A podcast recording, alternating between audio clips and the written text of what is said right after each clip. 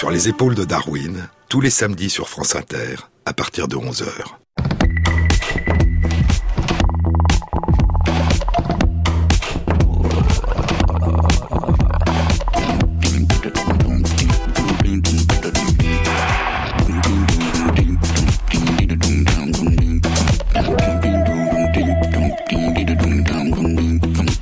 Bonjour à tous.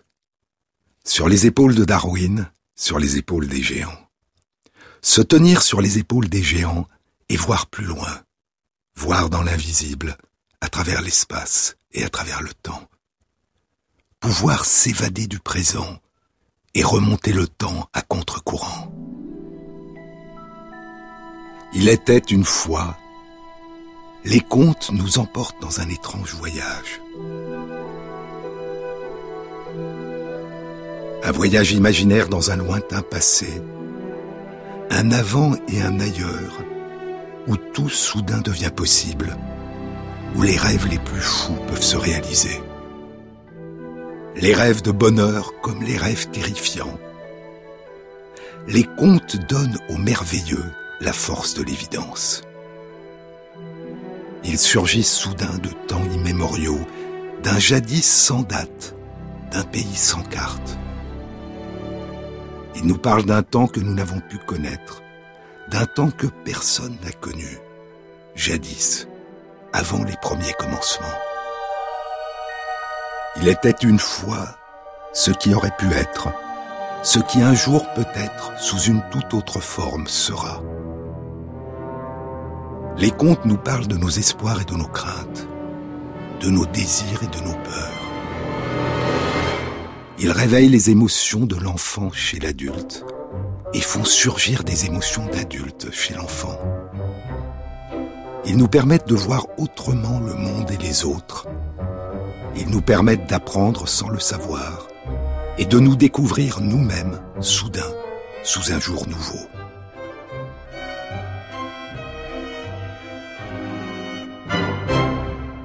Le conte, dit le grand conteur et poète Henri Gougaud, le conte, c'est la force du rêve mise en mots.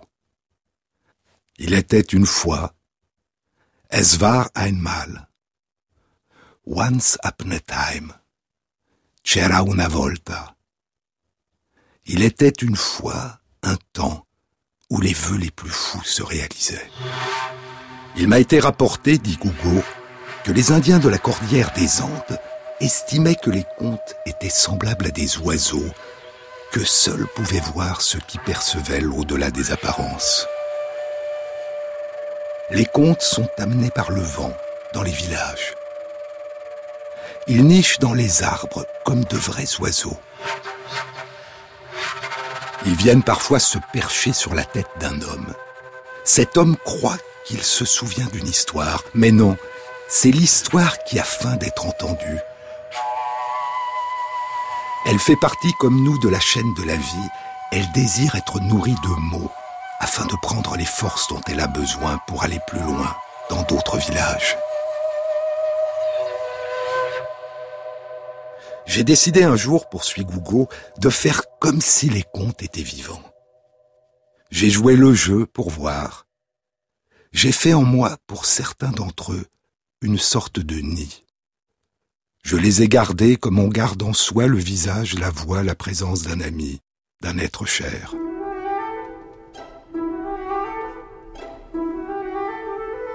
Les contes prennent leur envol la nuit, autour d'un feu, à la veillée. En plein air, dans une clairière ou sur la place d'un village. Dans une maison autour de l'âtre. Dans une chambre à la tombée de la nuit, près d'un enfant qui va bientôt s'endormir. Chaque continent, chaque pays, chaque région a ses contes, depuis toujours. Mais il en va des contes comme des langues. Quand ils cessent d'être dits, ils sombrent dans l'oubli et disparaissent, ou bien se perdent en se métamorphosant.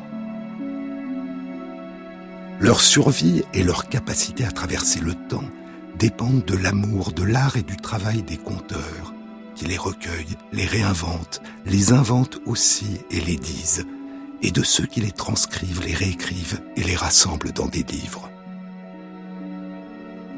Les contes voyagent depuis la nuit des temps, et chaque génération de conteurs en a changé peu à peu la teneur, en y mêlant ses espoirs, ses rêves, ses souvenirs et ses craintes, et ceux de son époque, de son pays, de sa région ou de son village, et il les a tissés avec des récits venus d'ailleurs, dans d'autres langues, de contrées proches ou lointaines. Les contes sont des mosaïques, des métissages, qui contiennent les couleurs, les saveurs et les senteurs du monde.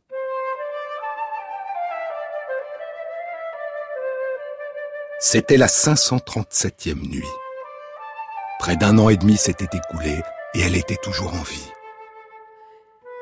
Et à la fin de chaque nuit, elle avait dit un conte qui à l'aube n'était pas achevé, ou s'il avait fini, avait été suivi du début d'un nouveau conte.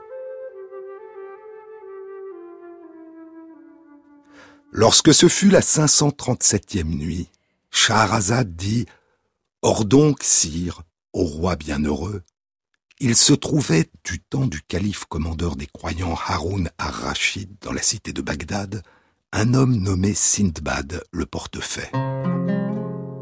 Il était pauvre et gagnait sa vie en portant des charges sur sa tête. Un jour d'entre les jours, il s'était chargé d'un lourd fardeau sous un soleil torride. Exténué, il transpirait. Il passa près de la demeure d'un négociant.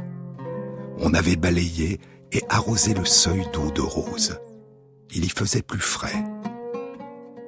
Près de l'entrée se trouvait un large banc de pierre. Le portefeuille se défit de sa charge et l'y déposa pour se reposer et prendre un peu d'air. Une délicieuse brise portant d'agréables senteurs venait de la demeure. Le portefeuille se délecta de tout cela et s'assit sur le banc de pierre. Il entendit à ce moment des accords de cordes. Un luth accompagnait des voix, récitant avec émotion des poèmes écrits dans un arabe des plus purs. Des oiseaux gazouillaient et glorifiaient Dieu le Très-Haut sur tous les modes et dans toutes les langues. Ainsi lançaient leurs trilles tourterelles et rossignols, merles et boulboules, ramiers et perdrix. Sinbad était émerveillé et vivement ému. Il se leva, passa la porte de la demeure, fit quelques pas et aperçut un vaste jardin. On le pria d'entrer. Dans une vaste salle de réception, il aperçut de nobles seigneurs et de grands dignitaires. Toutes espèces de fleurs s'y épanouissaient en mille bouquets. Sucreries, fruits et mets les plus recherchés étaient disposés sur des plateaux ainsi que des vins des meilleures treilles. Les convives avaient pris place autour d'un homme imposant qui inspirait le respect. C'était un vieillard au beau visage, impressionnant et digne, dont les ans avaient blanchi la barbe. Sa physionomie était empreinte de gravité, de bonté, de noblesse. Sindbad le portefeuille resta interdit devant tant de splendeur. Il se dit en lui-même, par Dieu, je suis ici au paradis, ou à tout le moins dans le palais d'un roi ou d'un sultan. Puis il se souvint des convenances, salua l'assistance sur laquelle il invoqua la faveur divine, baisa le sol devant elle, puis se releva et attendit, la tête humblement baissée. Et l'aube chassant la nuit, Shahrazad dut interrompre son récit. Lorsque ce fut la 538e nuit, elle dit Or donc, sire, au roi bienheureux, Sinbad le portefait, après avoir baisé le sol au pied de l'assistance, se releva et attendit humblement, tête inclinée. Le maître de maison l'invita à s'asseoir à ses côtés, lui souhaita la bienvenue et le mit à l'aise en lui parlant avec bienveillance. Il le pria de se restaurer. Puis, une fois que Sindbad a fini son repas, il lui dit ⁇ Tu es le bienvenu et béni soit ta journée. Comment te nommes-tu et quel métier exerces-tu? Monseigneur, je m'appelle Sindbad le portefeuille. Je transporte sur ma tête contre rétribution des charges que l'on me confie. Sache, portefeuille, lui répondit le vieillard dans un sourire, que nous portons le même nom. Je suis Sindbad de la mer. Et il lui confia, Sache que j'ai derrière moi une histoire merveilleuse. Je t'en raconterai toutes les péripéties. Je n'ai atteint au bonheur dans cette maison où tu me vois qu'après d'innombrables épreuves et d'immenses peines, et non sans avoir échappé à de terrifiants dangers. Que de fatigues et de périls n'ai-je affronté jadis au cours de mon existence J'ai fait sept voyages aussi extraordinaires et stupéfiants les uns que les autres. Ainsi l'avait voulu ma destinée fixée par décret divin, contre lequel il n'y a ni parade, ni échappatoire. Puis s'adressant à l'ensemble de ses invités, il entreprit de compter le premier de ses voyages. Durant cette 538e nuit, et durant les 28 nuits qui vont suivre, Shahrazad racontera les sept voyages de Sindbad de la mer. Le premier voyage, de l'île Baleine au royaume des cavales. Le second, l'oiseau rouk et la vallée aux diamants. Le troisième, les singes et le monstre noir. Le quatrième, dans la caverne des mourants. Le cinquième, le vieillard satanique et l'île aux singes. Le sixième, la rivière au trésor. Et le septième et dernier voyage, la mer du bout du monde. Les voyages de Sindbad de la mer, que nous connaissons habituellement sous le nom de Sindbad le marin. Sept fabuleux voyages, comptés par Shahrazad durant 29 nuits. Et à la fin du long récit de Sindbad de la mer, Shahrazad dit Les deux Sindbad se lièrent d'amitié et ne cessèrent de se fréquenter. Ils vécurent dans un bien-être croissant joyeux et comblé, jusqu'au jour où survint celle qui met fin au plaisir ici-bas, disperse les assemblées, laisse les palais en ruine et emplit les tombeaux. C'est dans Alf Laila wa Laila, en arabe, mille nuits et une nuit. Dans la belle traduction de près de 3500 pages de Jamel Eddin Ben Sheikh et André Miquel, probablement la plus fidèle au texte et à la poésie de la langue arabe du livre. Alf Laila wa Laila, Mille nuits et une nuit, que nous connaissons sous le titre Les mille et une nuits, le titre de la traduction en français dont Antoine Galland a publié les deux premiers volumes en l'an 1704, sous le règne de Louis XIV, probablement à partir d'un manuscrit arabe du XIVe siècle. À la période où Galant traduit et réécrit avec de nombreux ajouts, dont des contes que lui a dit Hana Diab, un jeune voyageur syrien venu d'Alep à la cour du roi Soleil, le livre était considéré dans le monde arabe comme un ouvrage secondaire, mineur. Et c'est paradoxalement la traduction en français de Galant qui fera des mille et une nuits un succès planétaire, y compris dans le monde arabe. Sa traduction sera à son tour traduite dans de très nombreuses langues, et induira la recherche et la traduction en d'autres langues encore d'autres manuscrits arabes du livre, et tout cela fera des mille et une nuits un livre de ce qu'on appelle aujourd'hui la littérature monde. Le conte des contes, dont les sources se perdent dans le temps et l'espace.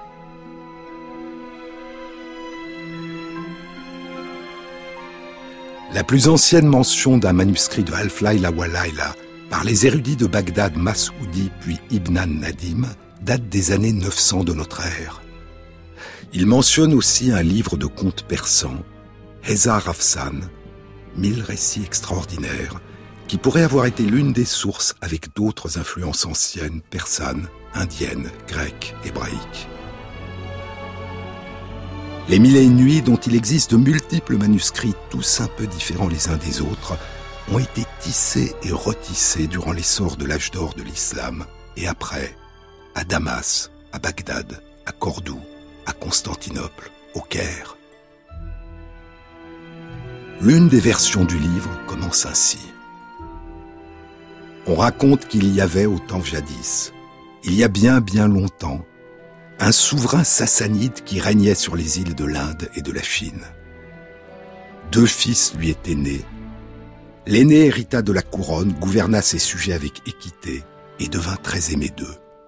Il se nommait le roi Charillard. Les mille et une nuits sont un conte tissé de contes qui s'enchassent dans d'autres contes, comme des matrioshkas, comme des poupées russes.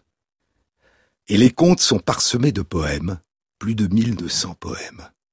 Le premier poème surgit au début du livre, avant même que n'apparaisse Shahrazad.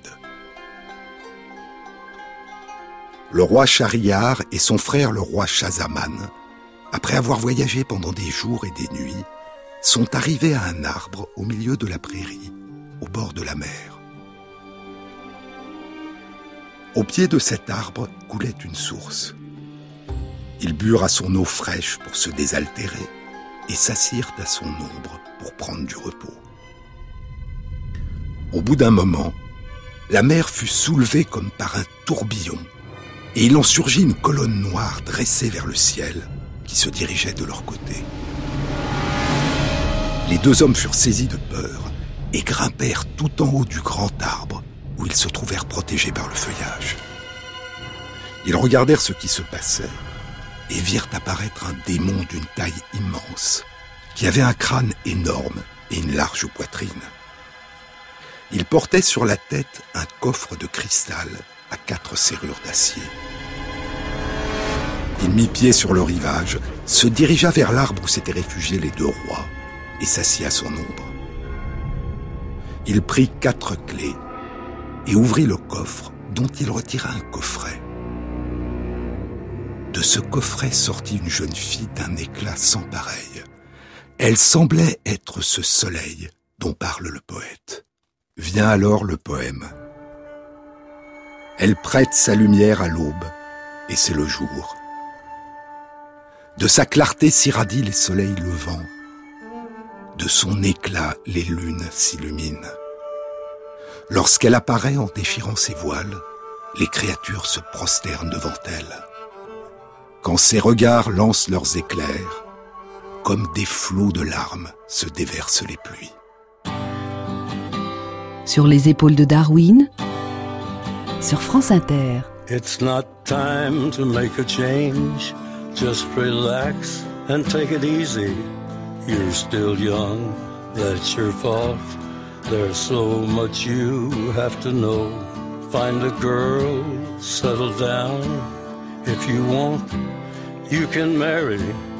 Look at me, I am old, but I'm happy. I was once like you are now, and I know that it's not easy to be calm when you found something going on. But take your time, think a lot. Why think of everything you've got? Or you will still be here tomorrow, but your dreams may not. How can I try to explain? When I do, he turns away again. It's always been the same, the same old story. From the moment I could talk, I was ordered to listen there's a way, and I know that I have to go away. I know I have to go.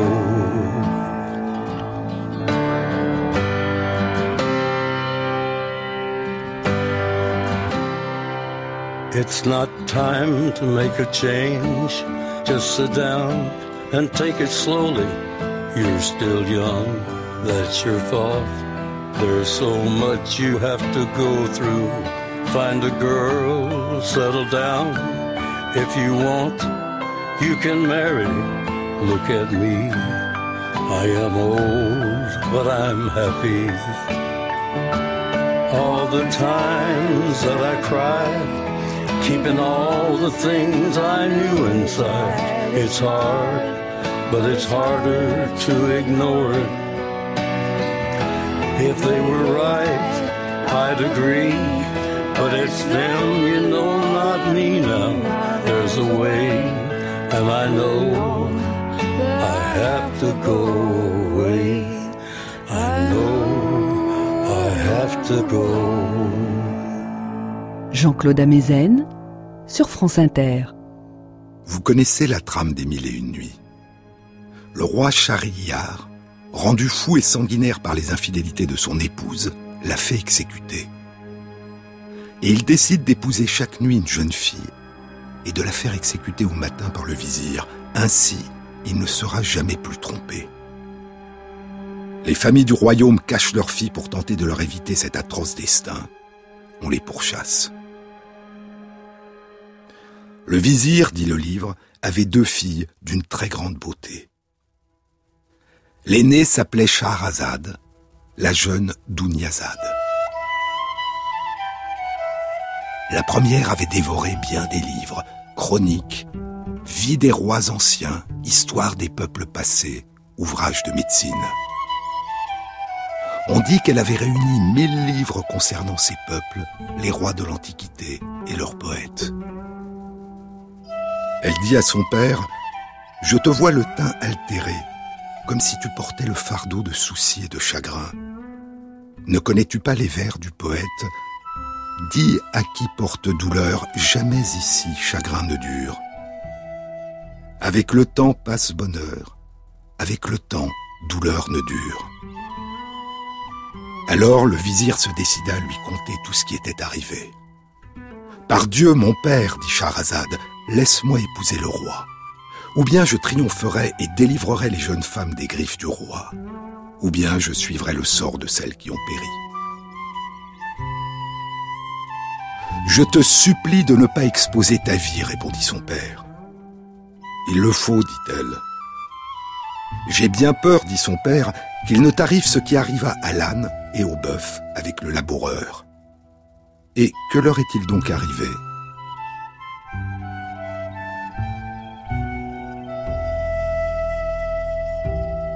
Alors commence le premier conte du livre, avant même le premier des contes que Shahrazad commencera à dire à la fin de la première des mille et une nuits.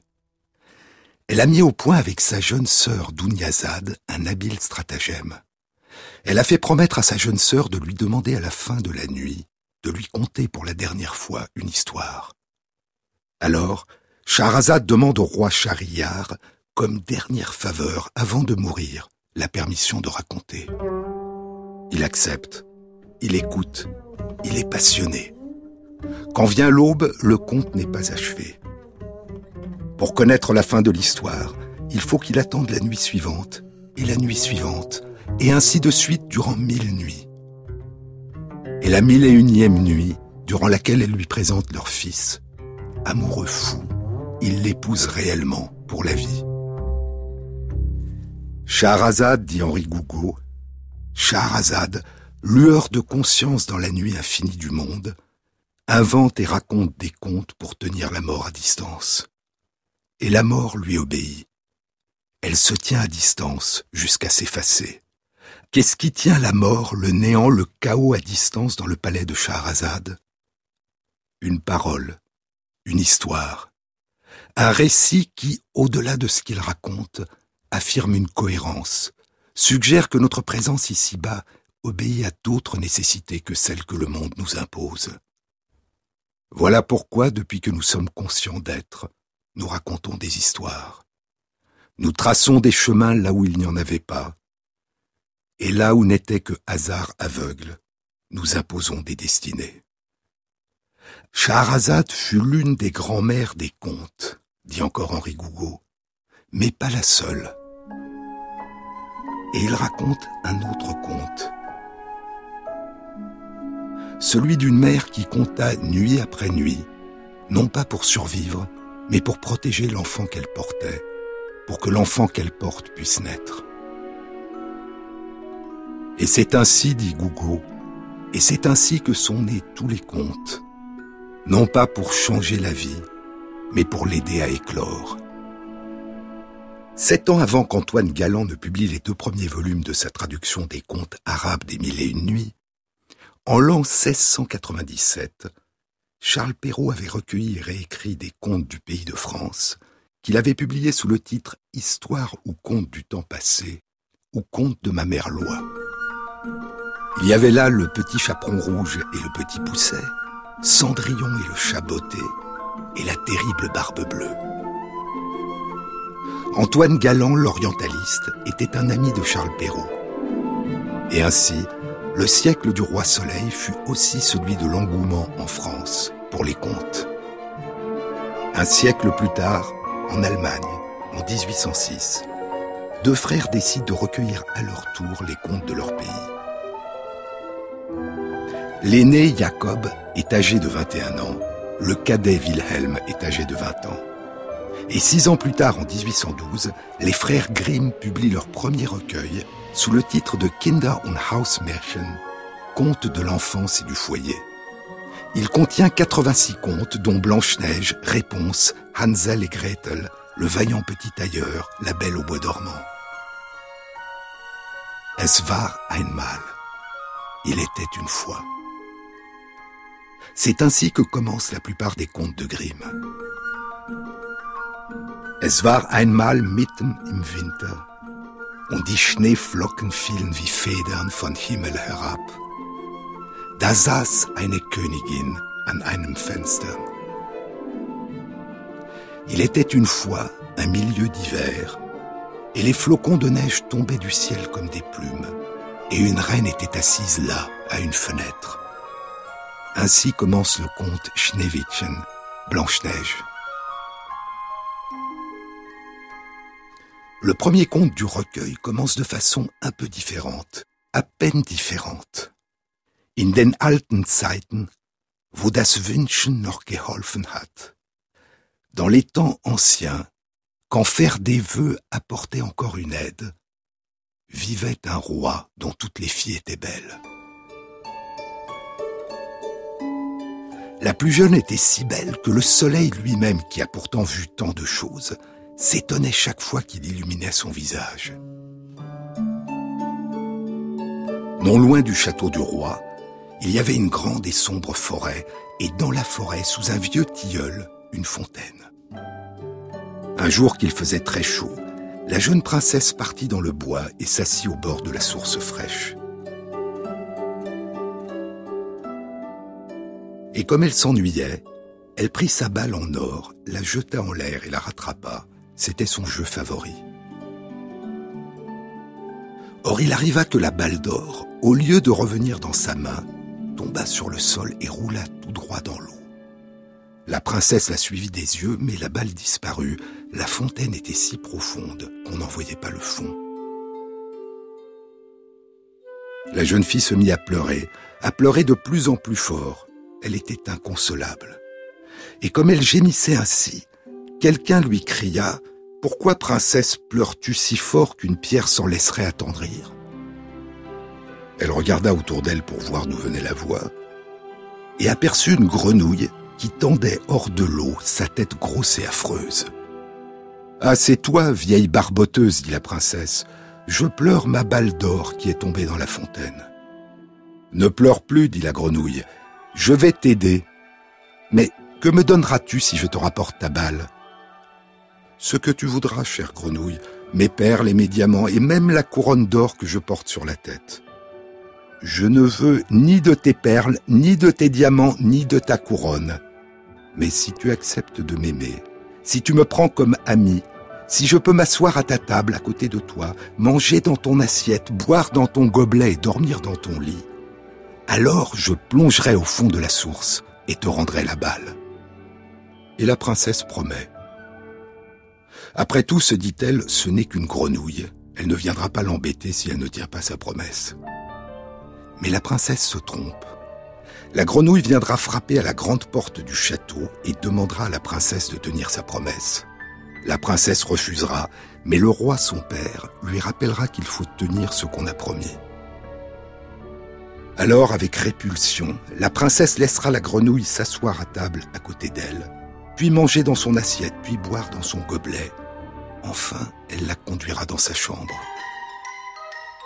Mais quand la grenouille lui rappelle qu'elle lui a promis de la laisser dormir dans son lit, alors la princesse se mit en colère, saisit la grenouille et la projeta de toutes ses forces contre le mur, Comme ça, horrible grenouille, tu dormiras. Mais quand l'animal retomba sur le sol, ce n'était plus une grenouille. Un prince aux beaux yeux pleins d'amitié la regardait. Il lui raconta qu'une méchante sorcière lui avait jeté un sort et que la princesse seule pouvait l'en libérer. Il devint son compagnon aimé et son époux. Dans les versions ultérieures du conte, la princesse ne jettera plus avec révulsion la grenouille contre le mur, mais elle lui donnera un baiser qui transformera la grenouille en prince charmant. Ce premier conte du premier recueil des frères Grimm s'intitulait Le roi grenouille ou Henri de Fer. Henri de Fer n'apparaissait qu'à la fin, pour faire ressentir rétrospectivement la tragédie qu'avait vécue le prince lorsqu'il avait été transformé en une affreuse grenouille. Au matin, dit le comte, quand le soleil se leva, on vit arriver une voiture attelée de huit chevaux blancs. À l'arrière se tenait le fidèle Henri. Il avait eu tant de chagrin quand il avait vu son seigneur transformé en grenouille qu'il s'était fait bander la poitrine de trois cercles de fer pour que son cœur n'éclate pas de douleur. Quand ils eurent roulé pendant quelque temps, le prince entendit des craquements derrière lui comme si quelque chose se brisait. Il tourna la tête et dit Henri, est-ce l'attelage qui brise ses chaînes Et non, Seigneur, ce n'est pas la voiture, c'est l'un des cercles de fer qui se brise. Deux fois encore, le prince crut que la voiture se brisait, mais ce n'était que les cercles de fer du fidèle Henri, heureux de voir le prince enfin délivré.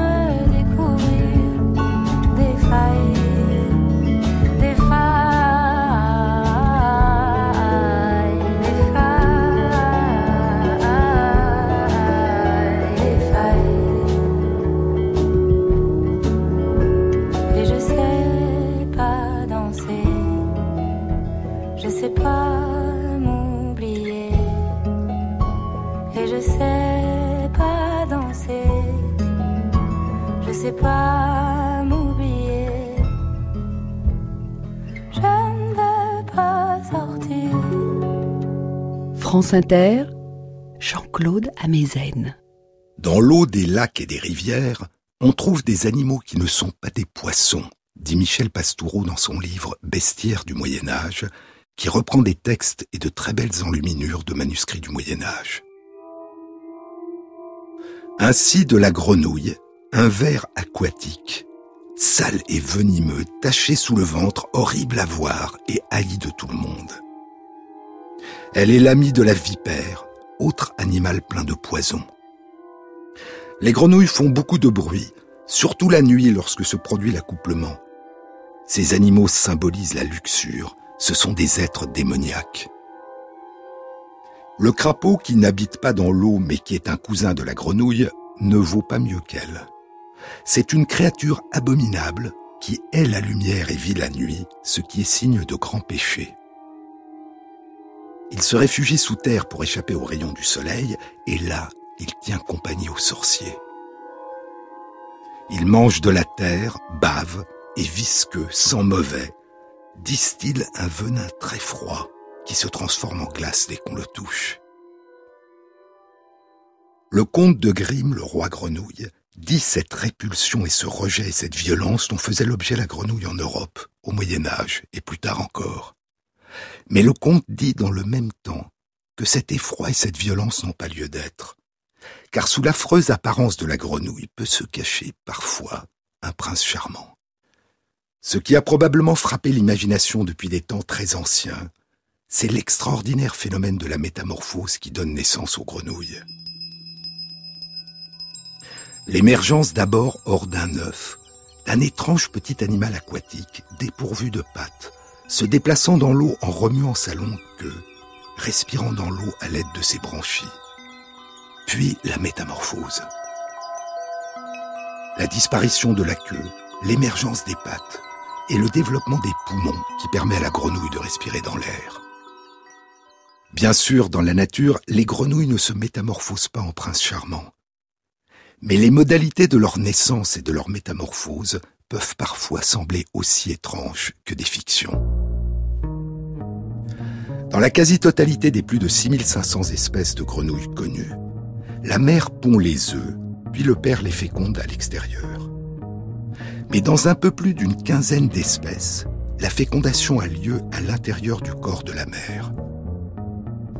Les œufs fécondés se développent à l'intérieur du ventre de la mère et les petits sont ainsi protégés jusqu'à leur naissance. Dans 14 espèces de grenouilles du genre Nectophrinides, c'est non seulement l'éclosion des œufs et la naissance des têtards, mais aussi leur métamorphose en grenouille qui a lieu à l'intérieur du corps de la mère. Et c'est sous la forme de grenouillettes, de toutes jeunes grenouilles, que les petits naissent dans le monde. Toutes ces grenouilles du genre Nectophrinides vivent en Afrique de l'Est, dans les forêts et les marais des Eastern Arc Mountains, en Tanzanie. Elles sont toutes menacées d'extinction et l'une d'elles, Nectophrinides asperginis, est considérée comme éteinte depuis l'année 2005. Elle ne survit aujourd'hui qu'en captivité. C'est une petite grenouille de 1 cm et demi à 2 cm de long, au dos de couleur dorée, aux grands yeux sombres, avec de longues bandes de couleur brune sur les côtés. La peau de son ventre est transparente et laisse voir ses organes internes. Et lorsque la grenouille est enceinte, les têtards à l'intérieur sont visibles. Puis survient la métamorphose et les petits naissent sous forme de grenouillettes de 5 mm de long. Nectophrinides asperginis vivait dans une gorge des monts Udzungwa, dans les Eastern Arc Mountains, sous les cascades de la rivière Kianzi, d'où son nom en anglais de Kianzi Spray Toad, le crapaud des cascades de Kianzi. En 1999, la cascade a été asséchée par un barrage en amont, la végétation s'est desséchée et la grenouille s'est éteinte. Des essais de réintroduction de la petite grenouille sont en cours, mais pour l'instant, ils ont été un échec.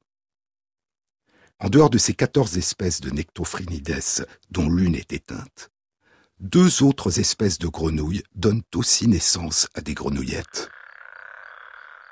L'une, Nimba phrinoides occidentalis, vit à près de 5000 km de distance à l'ouest de la Tanzanie, dans les monts Nimba, à la frontière entre la Côte d'Ivoire et la Guinée, en Afrique de l'Ouest.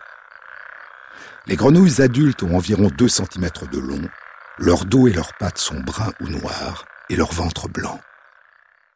L'autre grenouille, Eleutherodactylus jasperi, vit à plus de 6500 km à l'ouest de la Côte d'Ivoire, de l'autre côté de l'océan Atlantique, sur l'île de Puerto Rico. Elle n'a plus été vue depuis 1981 et est probablement éteinte. Les grenouilles adultes sont de couleur unie, jaune doré, et elles ont été surnommées les Golden Coquilles, les coquilles dorées. En plus de cette quinzaine d'espèces dont les mères donnent naissance à des grenouillettes, une autre espèce de grenouille vit loin de l'Afrique et loin de l'île de Porto Rico, en Indonésie dans l'île de Sulawesi. Elle a été décrite en 2014 dans une étude publiée dans PLOS ONE et a été nommée Limnonectes larvae partus. Un peu plus grande que les autres, elle mesure en moyenne entre 3 cm et demi et 4 cm. Elle est la seule espèce de grenouille connue à ce jour chez qui, après fécondation interne, la mère donne naissance non pas à des grenouillettes, mais à des têtards. Et la métamorphose des têtards se fera plus tard, après une période de vie dans l'eau.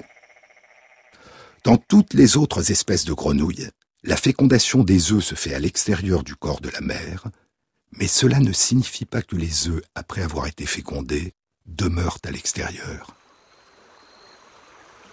Les grenouilles Rheobatrachus silus vivent dans l'est de l'Australie, dans le Queensland, dans les rivières qui parcourent les forêts humides des montagnes de basse altitude. Vivent, ou plus exactement vivaient, car elles sont désormais considérées comme éteintes. Excellentes nageuses, elles avaient les pattes arrière palmées. Elles avaient le dos de couleur gris ardoise parsemé de taches plus sombres et un ventre plus pâle. Les mâles avaient un corps d'une longueur de 3 à 4 cm et les femelles de 4 cm et demi à 5 cm et demi. Après avoir pondu leurs œufs et après que les pères les ont fécondés à l'extérieur, les mères avalaient les œufs fécondés et les incubaient dans leur estomac durant 6 à 7 semaines. Durant tout ce temps, elles cessaient de s'alimenter. Les œufs sécrétaient une substance, une prostaglandine, qui a pour effet d'interrompre la sécrétion d'acide gastrique empêchant ainsi les œufs d'être dissous par l'acidité de l'estomac. L'estomac de la mère enflait de plus en plus à mesure que les œufs éclosaient et que les têtards se développaient. Puis, au bout de six à sept semaines, une vingtaine de petites grenouillettes émergeaient de la bouche de leur mère.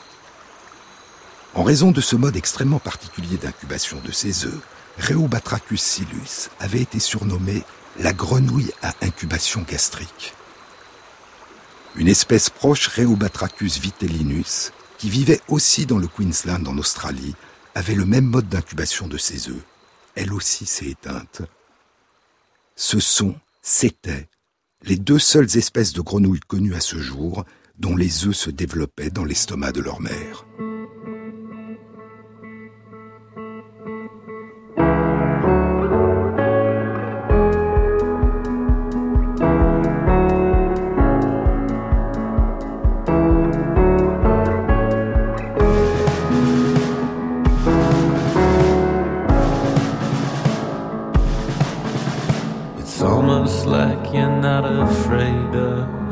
Thing I do.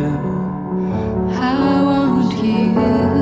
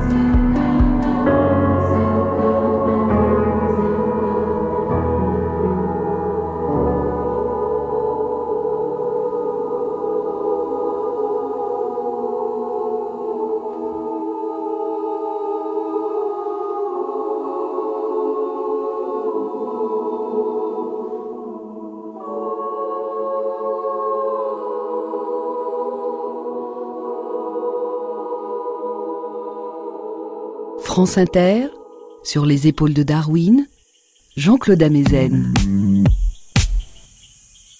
Très loin à l'est de l'Australie, de l'autre côté de l'océan Pacifique, dans la moitié nord de l'Amérique du Sud, vit la grenouille Pipa Pipa. Pipa Pipa a le corps très mince et très plat, une grande tête de forme triangulaire avec de tout petits yeux et un grand corps de forme rectangulaire. La grenouille a une forme qui ressemble à celle d'un cerf-volant, d'où son nom du mot portugais pipa qui signifie cerf-volant. Pipa Pipa vit dans l'eau et a les pattes arrière palmées. Elle a le corps brun pâle et sa forme et sa couleur lui donnent l'aspect d'une feuille morte. Elle a aussi la couleur de la vase, la couleur du fond des rivières et des canaux aux eaux relativement stagnantes où elle vit, parmi les feuilles mortes qui jonchent les fonds. Et c'est dans la vase du fond des rivières qu'elles cherchent leur nourriture en fouillant la vase avec leurs doigts qui ont à leur extrémité un organe tactile très sensible en forme d'étoile. D'où l'autre nom de Pipa Pipa en anglais, The Star-Fingered Toad, le crapaud aux doigts étoilés. Ce sont de grandes grenouilles. Les mâles ont un corps long de 15 cm et les femelles de 17 cm. Durant leur union assez acrobatique, après la fécondation des œufs à l'extérieur, les œufs sont plaqués par le père contre le dos de la mère. Puis le père les presse un à un dans la peau du dos de la mère qui s'épaissit et forme de petites poches cutanées qui absorbent les œufs. Dans ces poches, dans la peau de la mère, les œufs éclosent, puis les tétards se développent. La mère peut héberger dans la peau de son dos jusqu'à une centaine d'œufs, puis de petits tétards. Son dos criblé de petits trous ressemble alors à un pain de cire dans un nid d'abeilles. Et trois à quatre mois après l'entrée des œufs dans la peau de la mère, les tétards se métamorphosent en grenouillettes de 2 cm de long qui sortent chacune de leur poche et se mettent à nager dans l'eau. Puis la partie superficielle de la peau du dos de la mère se détachera et la mère pourra recommencer à porter de nouveaux œufs.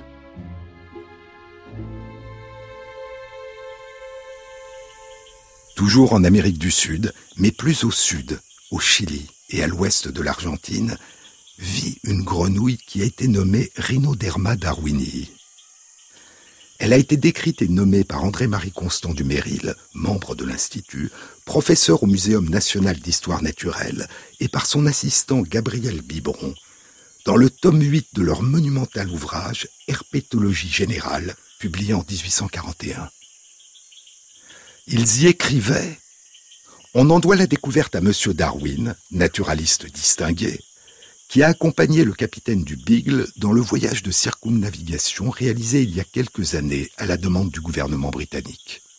Darwin avait découvert la grenouille sept ans plus tôt, en décembre 1834, trois ans après être parti d'Angleterre, sur l'île de Lemui, dans l'archipel Chiloé, à deux kilomètres au large des côtes du Chili. On l'appelle en anglais Darwin's Frog, la grenouille de Darwin. Elle fait partie des espèces très menacées, en raison de la destruction de son habitat et en raison de son infection par un champignon qui provoque chez les grenouilles une maladie mortelle, la chytridiomycose. La grenouille adulte a 2 à 3 cm de long, sa tête est triangulaire, son dos et le haut de sa tête sont souvent d'un vert éclatant et on dirait qu'elle est revêtue d'une pèlerine verte. Son ventre est brun foncé au noir, parsemé de taches blanches. Chez Rhinoderma darwinii, ce ne sont pas les mères, mais comme chez les hippocampes, ce sont les pères qui incubent dans leur corps les œufs fécondés. Le futur père conduit sa compagne dans un endroit isolé. Elle y pond une quarantaine d'œufs qu'il féconde. Puis il protège les œufs durant deux à trois semaines jusqu'à ce que les embryons à l'intérieur des œufs commencent à bouger. Alors, il prend dans sa bouche une vingtaine d'œufs et les loge dans son sac vocal, cette membrane qui borde sa bouche et qu'il utilise avant les unions dans ses chants de séduction. Le sac vocal qui amplifie sa voix à mesure qu'il se gonfle d'air et se dégonfle pendant les chants. Le père cesse de s'alimenter. Les œufs se développent, éclosent, les tétards naissent et se développent. Des sécrétions dans le sac vocal contribuent à nourrir les têtards qui finissent par se métamorphoser en grenouillettes. Et au bout de deux mois, les grenouillettes naissent de la bouche de leur père. Très loin de là, à l'ouest, de l'autre côté de l'océan Pacifique, dans l'est de l'Australie, vit une autre grenouille chez laquelle le père porte les petits dans un organe particulier. Pas au stade d'œuf, mais au stade de tétard. Ce sont les grenouilles Assa darlingtoni. Les mâles ont un peu plus d'un centimètre de long, les femelles un peu plus de deux centimètres. Les grenouilles Assa darlingtoni ont un dos de couleur grise ou rougeâtre, couleur rouille, avec sur le dos des dessins en V de couleur sombre. Elles vivent dans les feuilles mortes qui jonchent le sol des forêts humides des montagnes.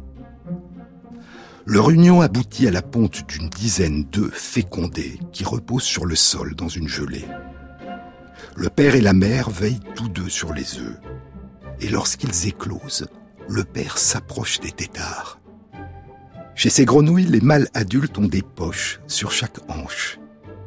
On appelle en anglais ces grenouilles les hip pocket frogs, les grenouilles à poche à hauteur de hanche, les grenouilles à poche arrière ou à poche revolver, ou encore les grenouilles marsupiales.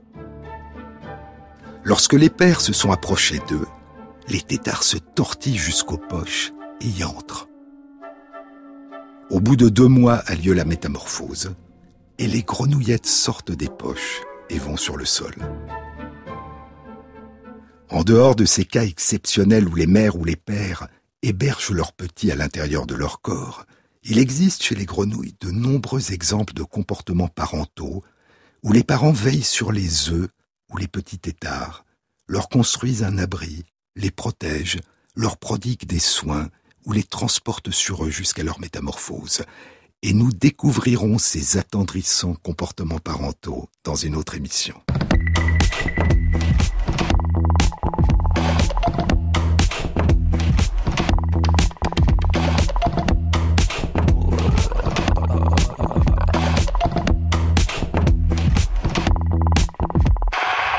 Merci à Christophe Imbert pour la réalisation sonore et la mise en musique de cette émission, à Michel Béziquian pour la prise de son, à Mathias Alléon pour le mixage, à Jean-Baptiste Audibert pour le choix des chansons, et à Christophe Magère pour la mise à jour de la page de l'émission Sur les épaules de Darwin sur le site franceinter.fr où vous trouverez toutes les références concernant cette émission.